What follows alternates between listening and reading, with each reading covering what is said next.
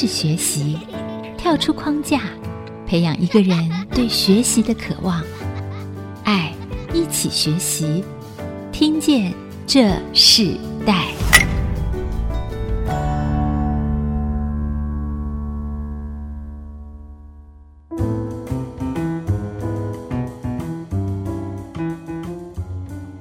位听众朋友，大家好，欢迎收听《听见这时代》，我是主持人郭兰玉。今天在《听见这时代》的节目里头，我们要跟大家分享了一个时代学习关键字哦。我们要谈到中华队新时代世界棒球十二强赛掀起了爱国热。在这次刚刚结束的这个世界棒球十二强赛的比赛的时候，我们看到中华队的这个新世代真的是带给整个台湾华人哦一个新的一个眼目，左邻右舍都可以听到支持中华队的加油声。我们甚至之前在录音的时候，连来宾都不断的说：“哇，他们等会要去看球赛。”虽然中华队这次在没有办法进到奥运的名单，但是我们依然用百分之百的努力拿下了第五名的这个战绩哦，光荣返台为中华。这个棒球开启了一个新的国际篇章。那我们也今天特别邀请到这个，这是整个球赛里头参与从。其实还没有这个球赛到，在这个球赛的过程到结束哦，最贴近这个球赛的非常重要的一个人物，他就是台湾运动界头他们非常的知名，也带了一个领导地位的，就是宝汉运动行销的总经理张运志 Eric，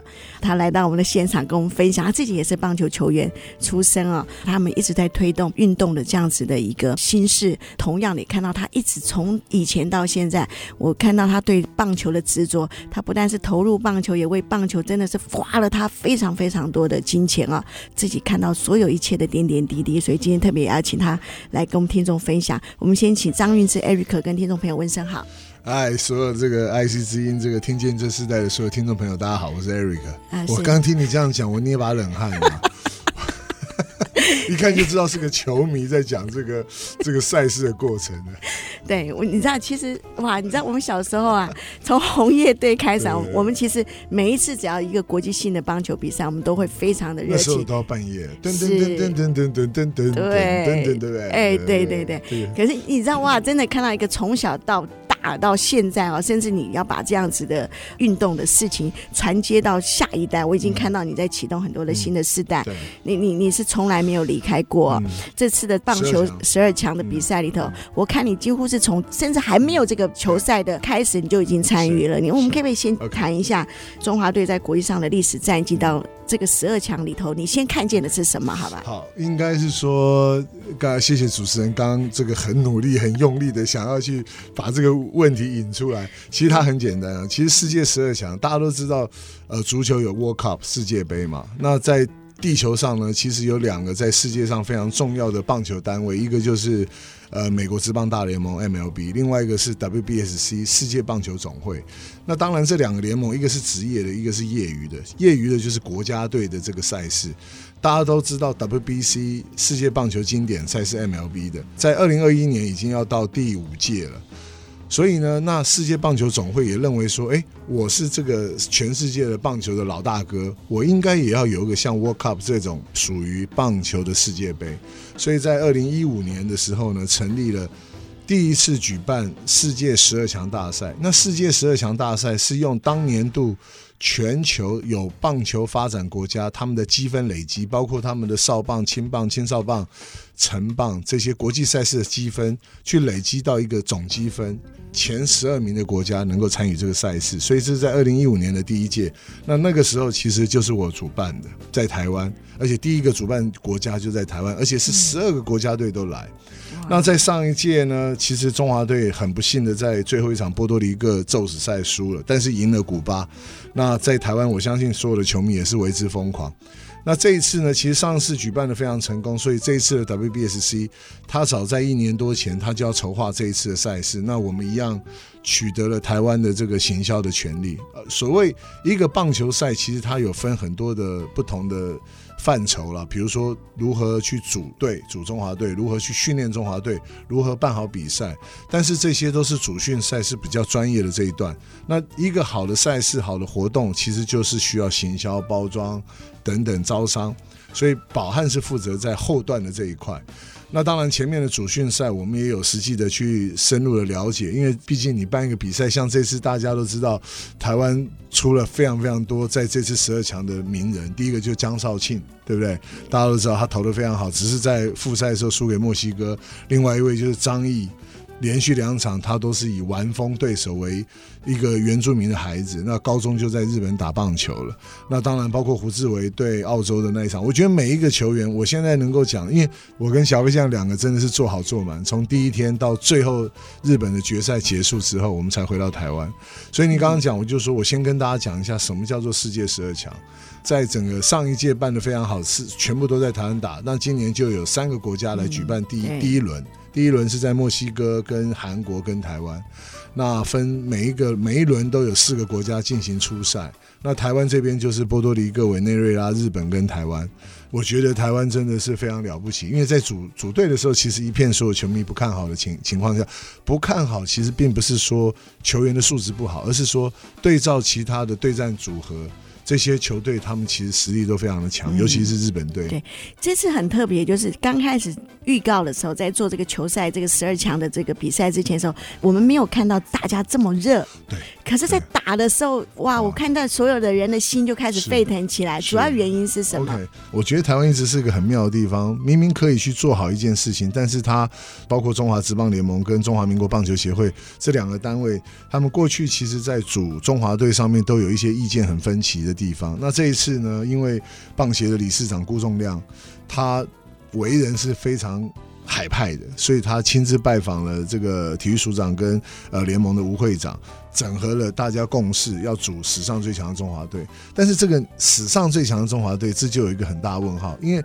世界十二强它基本上不是 MLB 的体系，所以我们台湾的选手在美国职棒大联盟的一军，比如说像林志伟，比如说张玉成、陈伟英这些先发的一军选手，大联盟是不准参赛的。所以等于这也是他的资产，他为什么要把他的球员放给你？对，所以在这上面我觉得很可惜。如果我们有这样的一些更好的选手加入，我相信中华队会。当然了，别队也是一样，他们也一样存在的一样问题。比如说多米尼加或者委内瑞拉或者是波多黎各，他们属于大联盟的选手，四神名单以内的，他们也是不能参赛。所以我觉得这个基本上还是公平的啦。那回到你刚刚的问题，一开始不热，就是大家对中华队还是有一些些的。会有一些担忧，所以不是那么热。但是看到第一场对那个波多黎各一赢，哇，疯了！对，我在现场，我知道。对，所以其实大家很想看到我们的再一次的复兴哈，再一次的被这个全世界看见。我觉得这是一个大家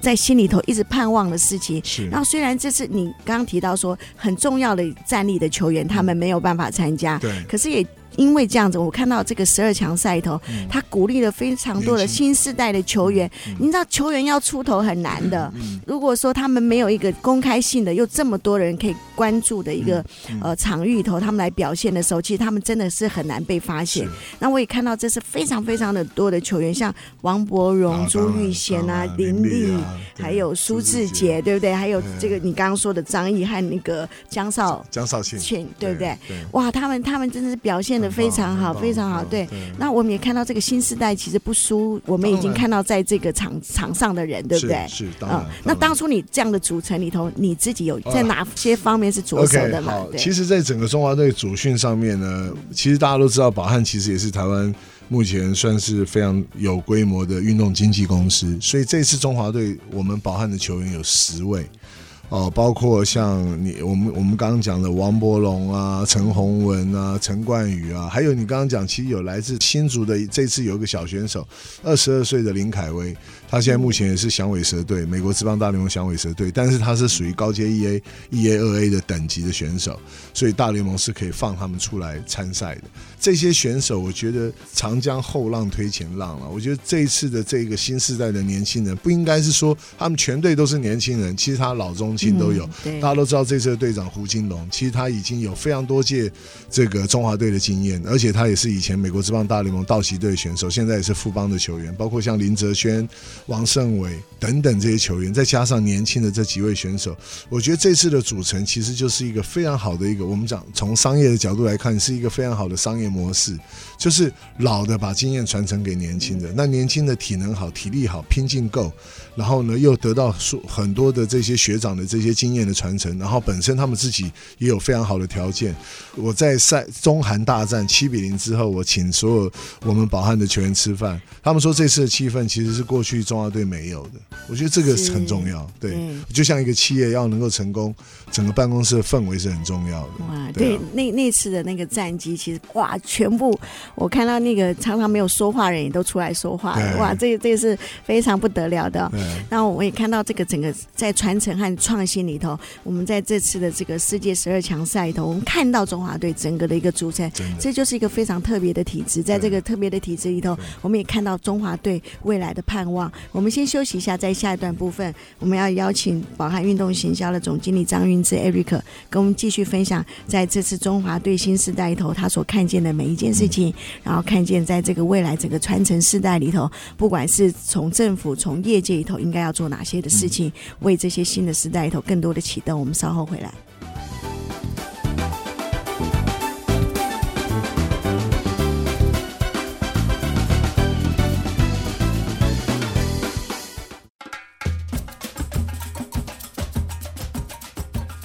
欢迎回到《听见这世代》，我是主持人郭兰玉。今天在《听见这世代》节目里头，跟大家分享的世代学习关键词是谈到中华队新世代哦。这次的世界棒球十二强赛来掀起的这个爱国热，我们来看见整个在中华民国的这个新世代的棒球发展，还有我们看到运动真的是可以掀起国人爱国的心哦。运动真的是可以让人沸腾的。我们今天也在这个主题之下，我们特别邀请到宝汉运动行销的总经理张运志 Eric 来跟我们分享，其实我们看到这次中华队，它整个的组成就是老中青。其实那个老也不是很老，没有很老，这没有很老。所以我我觉得他们在整个这样的一个组成过程里头，呃，我我看到的时候，他们会不会对原有的现在的台湾的整个中华职棒的发展，看到其实像你们自己也推动很多的亲子棒球，对这些原本在这个棒球环境的这些选手们，他们有什么样的震撼吗？有什么样的影响回馈吗？嗯。我我想这一次大家都知道，呃，总教练洪一中他算是现在中职里面的胜率最高的，然后带领的这个莱明狗也也拿到三连霸。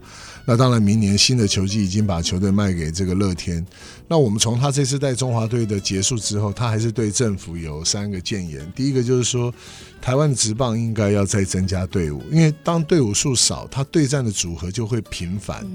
中华职棒的投手很难投，因为都习惯打他们的球路了。那为什么美国、日本他们是这一个球季要遇到同样的投手，那几率是很低的？但中华职棒几乎你是每个礼拜、每两个礼拜就会遇到，所以不管对打者、对投手，其实都是一个没有办法去让自己超越的。那我我想这是第一个。不好意思，我打打岔一下，嗯、这个职棒的队伍的队数希望增加，跟政府也会有关系吗？应该是说。接下来我讲这另外两个，就是说，第二个就是改善所有现在目前职棒的环境，包括像二军的这些制度。因为我我讲台湾好，你知道台湾每年啊，从高中、大学毕业有多少专业的棒球生？我自己儿子也是嘛，大概有几百个吧。但是台湾只有四支职棒，四支直棒呢，大概全部的球员加起来，你要真正能够上到大联盟，大概就是一百六十位。我们讲一一队四十位来讲。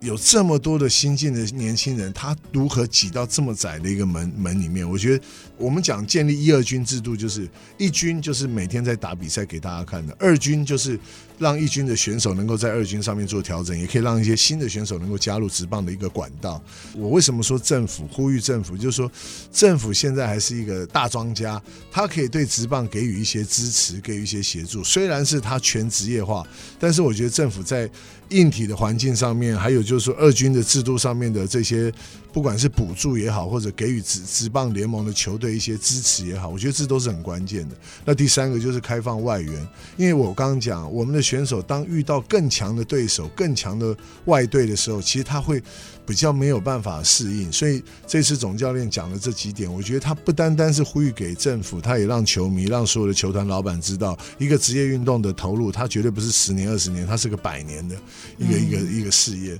当然，我不能什么事情都请政府帮忙了，但是政府绝对是扮演一个角色。我刚刚讲，比如说像硬体，大家都知道，现在全台湾所有的棒球场都不是个人的。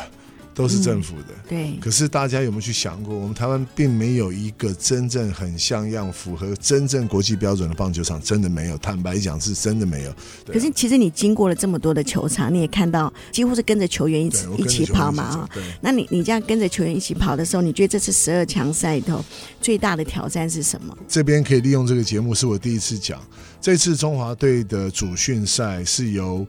棒协负责行销跟国际联系，但是是是由联盟中华职棒联盟负责主训赛跟球员照顾。我觉得这次我想球员一定有非常深的感受，就是得到一个非常好的照顾。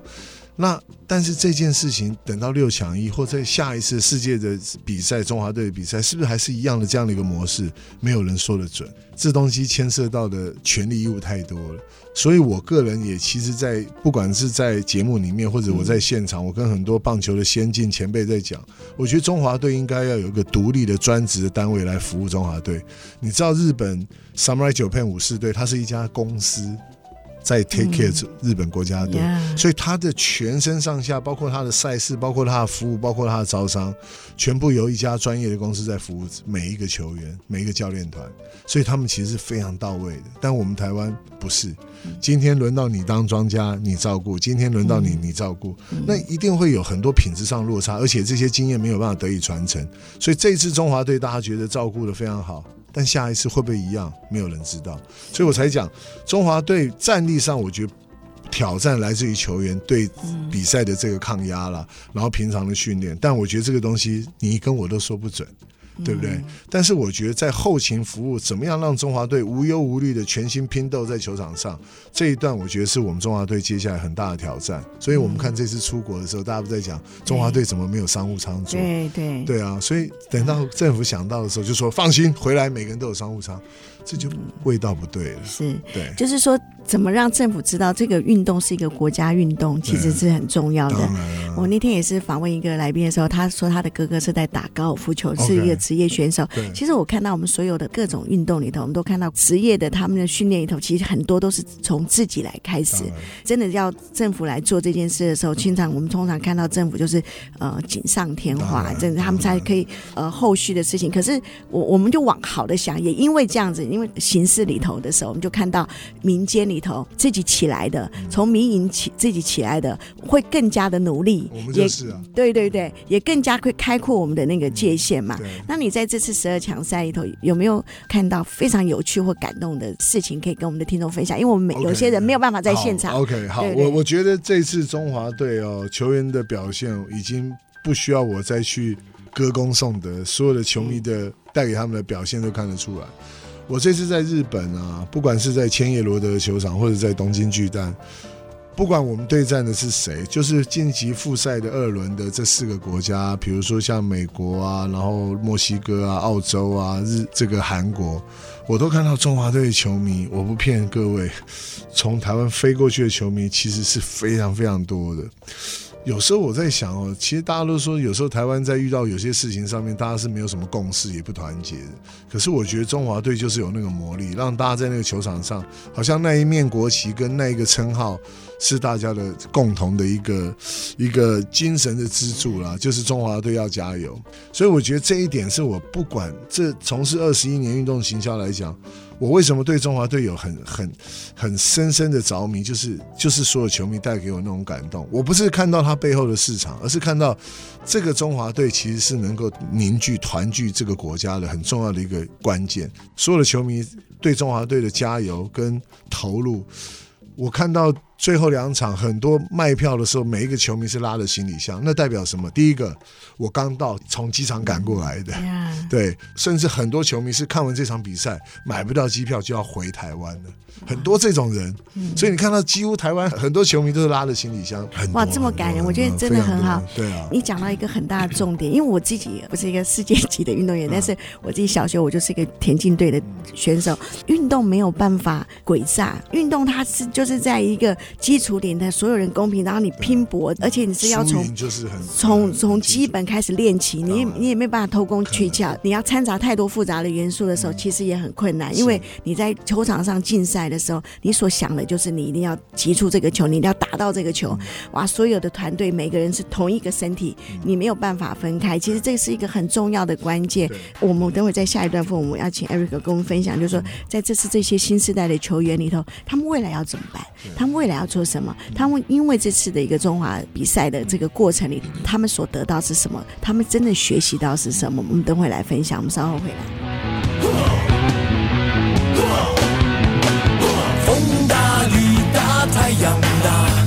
想卡大声想着赢，不管这条路有多歹行，拢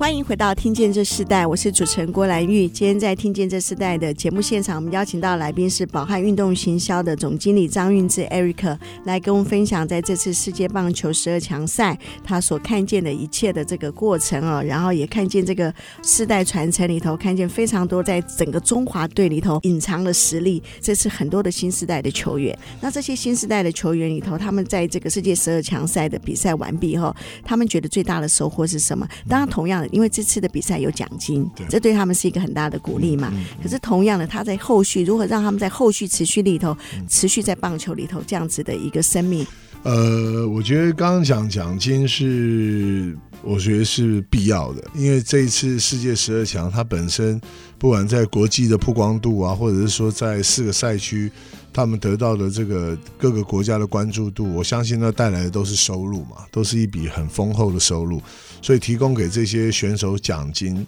参赛的国家奖金是必要的。但是我觉得有一个比奖金更重要，就是所有的球员他们在这个对战的比赛的内容里面，因为他们所对抗的都是世界上一级的强队，所以我觉得那个经验呢，是这些选手在在他们未来的这些棒球生涯上面非常非常难得。得到的一个宝贵的经验，呃，像我想对日本队，大家你知道，所有台湾的选手要对上日本国家队的机会不多，啊、呃，非常非常少，因为日本国家队本身参与赛事呢，他的那个 level 都是非常高的，有时候中华队真正要对到日本队，你还必须要在初赛、复赛就要能够有非常的好成绩才能对上他。那这次是刚好日本跟台湾分在同一组，所以你想想看，如果日本是在其他国家的同组。嗯可能他们晋级到复赛，如果我们第一轮就被刷掉，很难会有遇到的经验。所以我觉得这个经验对他们来讲会比这些奖金更更重要。日本应该是在这个球赛里头，我们看到他实力一直都很稳定的，稳定的这个国家的，只有拿到冠军。对对，当然我们也同时看到，就是说其实对他们的球技的增长也是很重要的。嗯、那你觉得这次在球员里头有没有特别看到哪一个球员他有个很特别的特质？这个特质你认为是可以来跟听众朋友分享的？呃，这次中华队，我觉得每一个我都可以。再上你上你一集的节目吧，每一个球员讲到每一个球员，我都可以上一集节目，因为他们不管是在过去或者这次的赛事之前，或者在比赛的内容，还有我跟他们在互动相处上，我觉得都有很多值得听众分享。但我今天讲，我觉得大概举几个例子啊，因为如果说讲年轻的球员，应该是说这次让大家印象非常深刻的。我从投手讲嘛，大概就是这个江少庆、印第安人队的，还有这个张毅这两位，我觉得他们的投球内容已经受到国际非常高度的瞩目哦。一位是来自日本，一是来为一是来为美国职棒大联盟，我觉得就可以看到他们两个在不同的国家的训练的内容反映在球场上的那种质感呢、啊。江少庆就是霸气，人家说他是王建民第二，他投球有速度，而且有力量、有力道。嗯那张毅呢？其实他是日本训练出来的，其实他就是精准细腻，然后我觉得两个都非常非常值得国人期待。我相信他也是未来中华队非常不可或缺的这个角色。那当然像，像呃另外一位林凯威，现在很还还很小。这次凯威，我记得在台湾初赛的时候，他先上场先发投了两个人两个三阵下来的时候，我在后台跟他握手的时候，他其实手都在发抖，但是他心情是非常非常高兴的，因为这是他的第一次。我觉得这个第一次对他来讲，我就是说他功力会大增。那他也看到这个胡志伟，胡志伟我稍微帮他平反一下。其实他在日本比赛的时候，台湾就有媒体杂志说他在日本在台中的时候啊，晚上去夜店干嘛？我必须讲，那个跟这个杂志所写的是完全不同。因为那天其实我们大家都在一起，而且是比赛完休假日的晚上，然后大家就去吃个饭，然后跟他有互动比较好的，其实是他的英文家教。但我觉得胡志伟这次在澳洲的表现，大家都可以看到最后一场一开始的时候，教教练就设定为澳洲的先发，所以我觉得这次他表现也是无局可圈可点。那当然有看到王威晨，这次兄弟队的王威晨跟林立这两位，我相信中华队未来应该不能没有他们了，因为林立在对波多黎各那一场全垒打，那一次全垒打奠定了中华队能够获胜最重要关键。你们要知道，台湾的初赛如果前两场输一场，我们几乎就是不肯进复赛，所以那两场是相当重要。另外一个就是在中韩大战的吴森峰，所以虽然投了九十九颗的好球，第一百零一颗球被对那个美国，那我觉得真的不能怪他，因为我在现场，本来从二比零、二比一到最后变三比二，我觉得已经很棒了。对啊，所以这我刚讲这些球员，当然还有很多啦，因为有二十五个选手，我我不能一一讲，但是我最后只能说，所有的球迷跟包括我自己，我就说我们真的是谢谢他们，带给我们这么美好的两个礼拜。的棒球盛宴，对。其实你刚刚讲了一个重点，是说运动员他在上场比赛的时候，其实心情的稳定很重要。嗯、那我们通常在这个心情稳定上，这整个球赛里头，谁去稳定这些球员的心呢？呃，我觉得应该是每一个球员，包括教练团，嗯、就是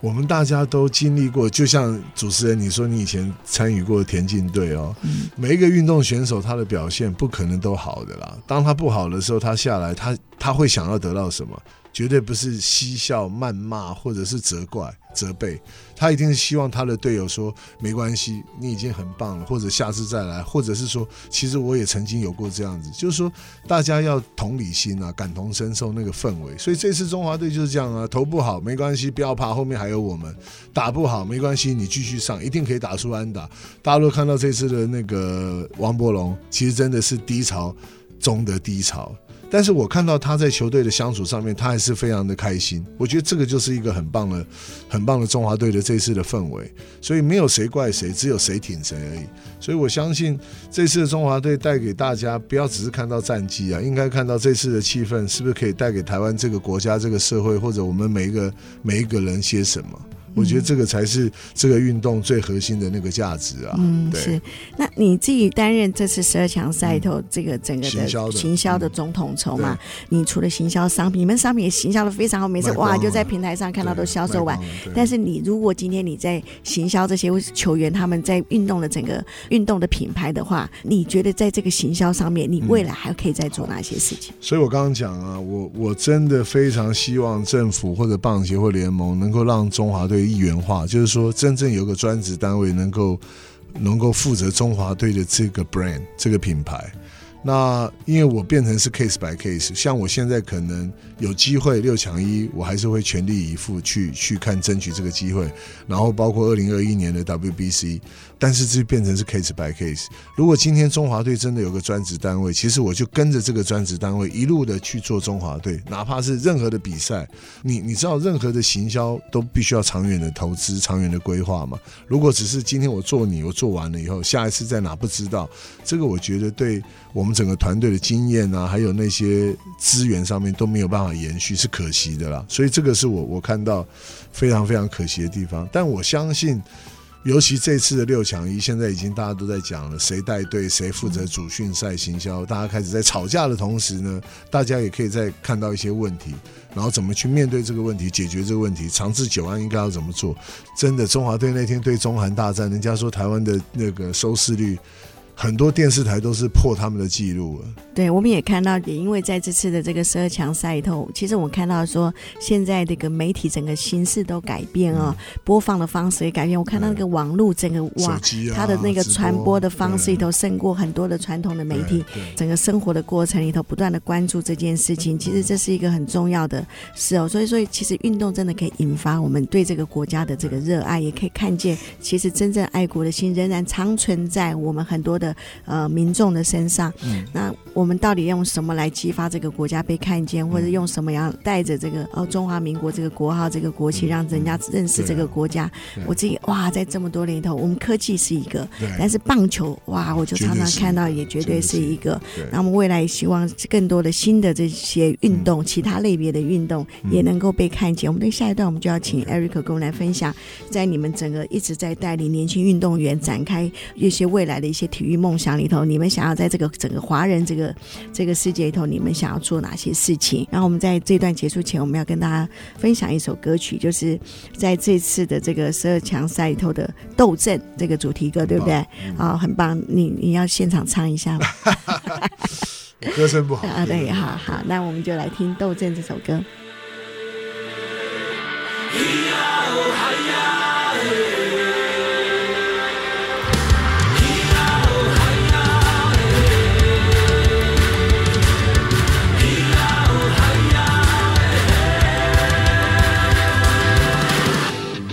双手握紧。欢迎回到《听见这时代》，我是主持人郭兰玉。今天在《听见这时代》节目里头，我们跟大家分享的是中华队新时代世界棒球十二强赛掀起的一个爱国热。最后一段部分，我们来请 Eric 分享，就是说，其实整个中华队的未来的发展，这些年轻世代的未来发展，其实还有一条很长的路，对不对？是。是看见就是说，他们其实比赛完毕，他们会面对最大的挑战是什么？那我觉得他们在想的未来，一定是说台湾的棒球能不能够更好。我相信他们每个人心里面都经历过美国职棒、日本职棒、台湾的职棒，比较完了以后，看过看多了，体会多了，他们一定是非常非常希望台湾棒球能够更好，因为他们已经身身历其中，也希望带给这些学弟后劲。这些呢，能够有个更好的环境呢？我想，我相信他们现在应该每个球员都会这样想了。那你以自己身为一个行销公司的整个统筹、整、嗯、整个营运的人啊、那你自己看到是说，在这次的球赛完毕以后，你认为未来在台湾这个体育界里头，嗯、你们在这个行销上面，你们还想要更做更多的什么样的计划？OK，呃，当然棒球是我绝对不会放弃的，因为我反正我就是非常喜欢他，所以你自己的儿子都送去棒球队了，对，我自己儿子现在也在日本打棒球。那我我其实最近，其实我们在台湾这三年也跟世界棒球总会合作这个 Mini Baseball。那 Mini Baseball 呢，就是台湾的小孩子他们在开始接触运动、培养习惯的时候，是不是有一个非常好的系统？让他们能够真正接触到棒球，我觉得 Mini Baseball 是一个还不错的一个项目。那当然，我们现在在台湾还在努力的持续的推广当中。最近我常常看到很多田径场、运动场都很多人在打棒球，表示现在棒球很热嘛。那我觉得大家可以寻寻这样的一个管道，让小孩子能够去接触棒球，有一个非常好的体系。那我想，不管还有就是跑步啊。然后还有这个篮球啊，其实我们都会琢磨很深。当然，主持人也知道这一行我们做了二十一年了，包括像 NBA、MLB 来到台湾之后，带给台湾有非常大的震撼之后，那我们能够持续去做些什么？那我现在几乎都是在做这些事情了，就是创造更多大家对运动喜爱的这些人口，开始把运动变成自己的习惯，变成自己生活的一部分。我觉得这是我现在最想做的。嗯，对，因为我自己也看到你们曾经今年吧，还是去办了这个三对三的这个斗牛这个，对对对对，哦，这个这个整个也是非引起很大的热潮，对。可是那个举办就不在，他在台湾，对，在台湾，其实应该是两岸华人最大的，然后强度最高，以城市为为为单位的。对，去年总共打了六十九个城市，是。那我相信今年呢，应该超过八十个城市是有机会的。那。当然，台湾的选手三对三也是表现很好，而且明年的东京奥运三对三是有一个金牌的，有一面金牌的，所以我觉得三对三是就像很简单的，有一颗球，只要三个人、三五个好友就可以找一个公园，大家就可以运动。所以这个我觉得是蛮值得去推广、推展的。嗯，对，因为我们看到这次的三对三跟我们过去看到的整个运动的方式又不一样，这不不一样，好像那个城市演唱会一样，它但它改成一个体育的是赛事的模式。对啊，这其实这次因为在二零一六年那时候就跟周杰伦。他提了这个案子，那他本身也非常非常的支持，所以我们就一起做这件事情。所以我们怎么样把三对三的篮球把它更娱乐化，然后更让年轻人可以，包括像我们是打积分的，我们不是打输赢的，包括我们的比赛呢，有手机的报名、手机的体验、手机的互动，甚至成绩的分享。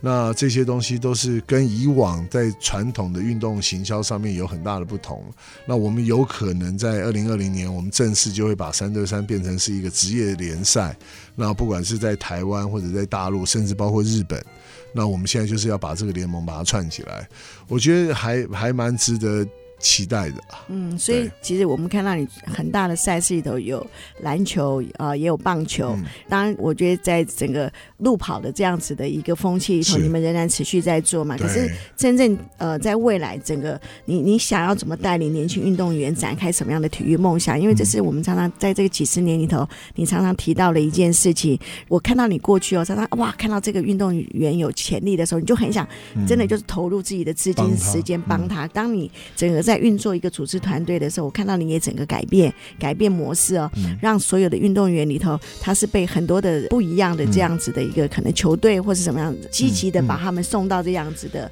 地方做训练嘛。是，包含我自己看见哇，你你自己的儿子啊，在这么年轻的一个年纪里头，他自己就到了日本甲子园学校去念棒球。听说最近啊成绩，然后听说最近在这个英文的这个表现上，在日本哇非常的好。这个让我吹牛一下，他就参加那瓦。高中的演英文演讲比赛就拿了 Okinawa 冠军，然后就晋级到九州，就日本九州，九州也拿了冠军，准备在二月八号参加日本全国的。我觉得这个让我感动的是他的演讲的内容叫做离开你的舒适圈，他把他自己当做是一个一个球员，他从台湾，他在美美国也念过书，在台湾念书，后来到日本，人生地不熟，语文不通。他本来可以留在台湾，很舒适啊，很安逸，但他想要去那个地方去挑战自己。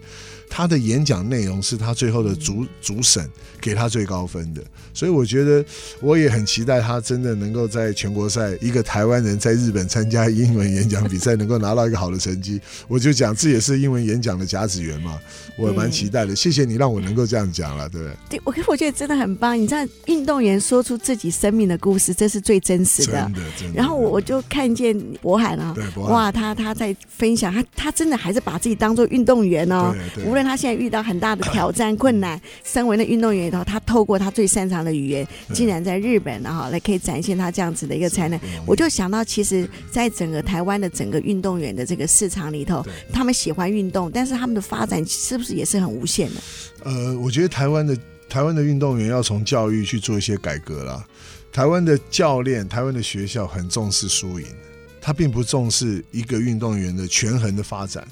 但是我觉得日本呢，跟美国呢，他们其实基本上是你要打球，你其实学业课业还是很重要。这一点其实你在台湾呼吁没有什么用，因为台湾的运动员就是你要拿到好成绩，你才有保送甄试的机会。当他一直打打到最后念了大学，结果最后他其实英文、数学所有的其他科目都不行，那其实你只不过是训练一个会运动的运动员，所以他并没有没有办法全面的发展。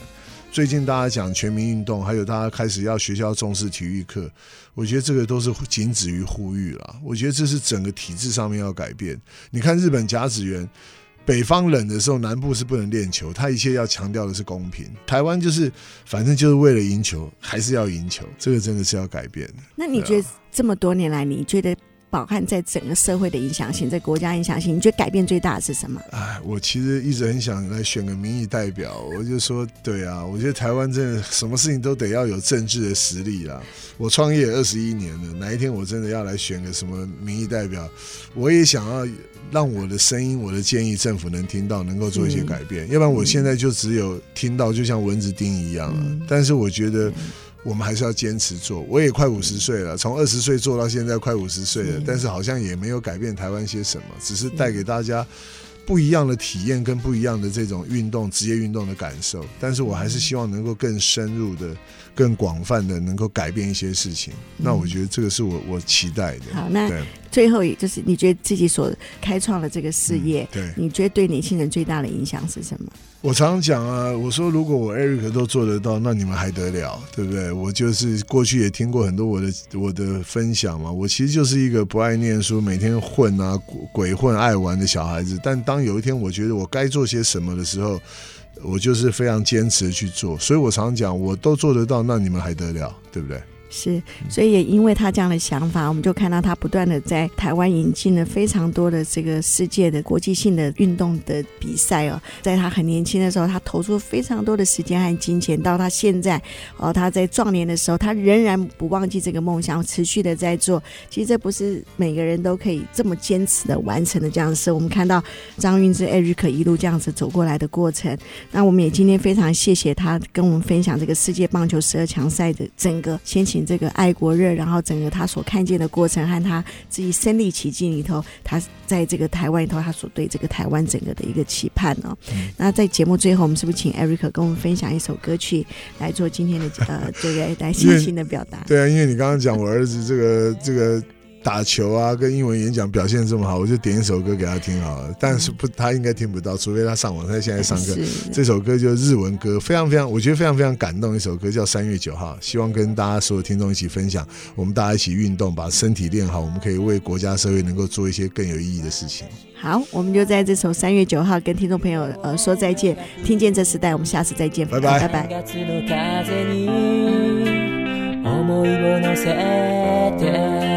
桜のつぼみは春へと続きます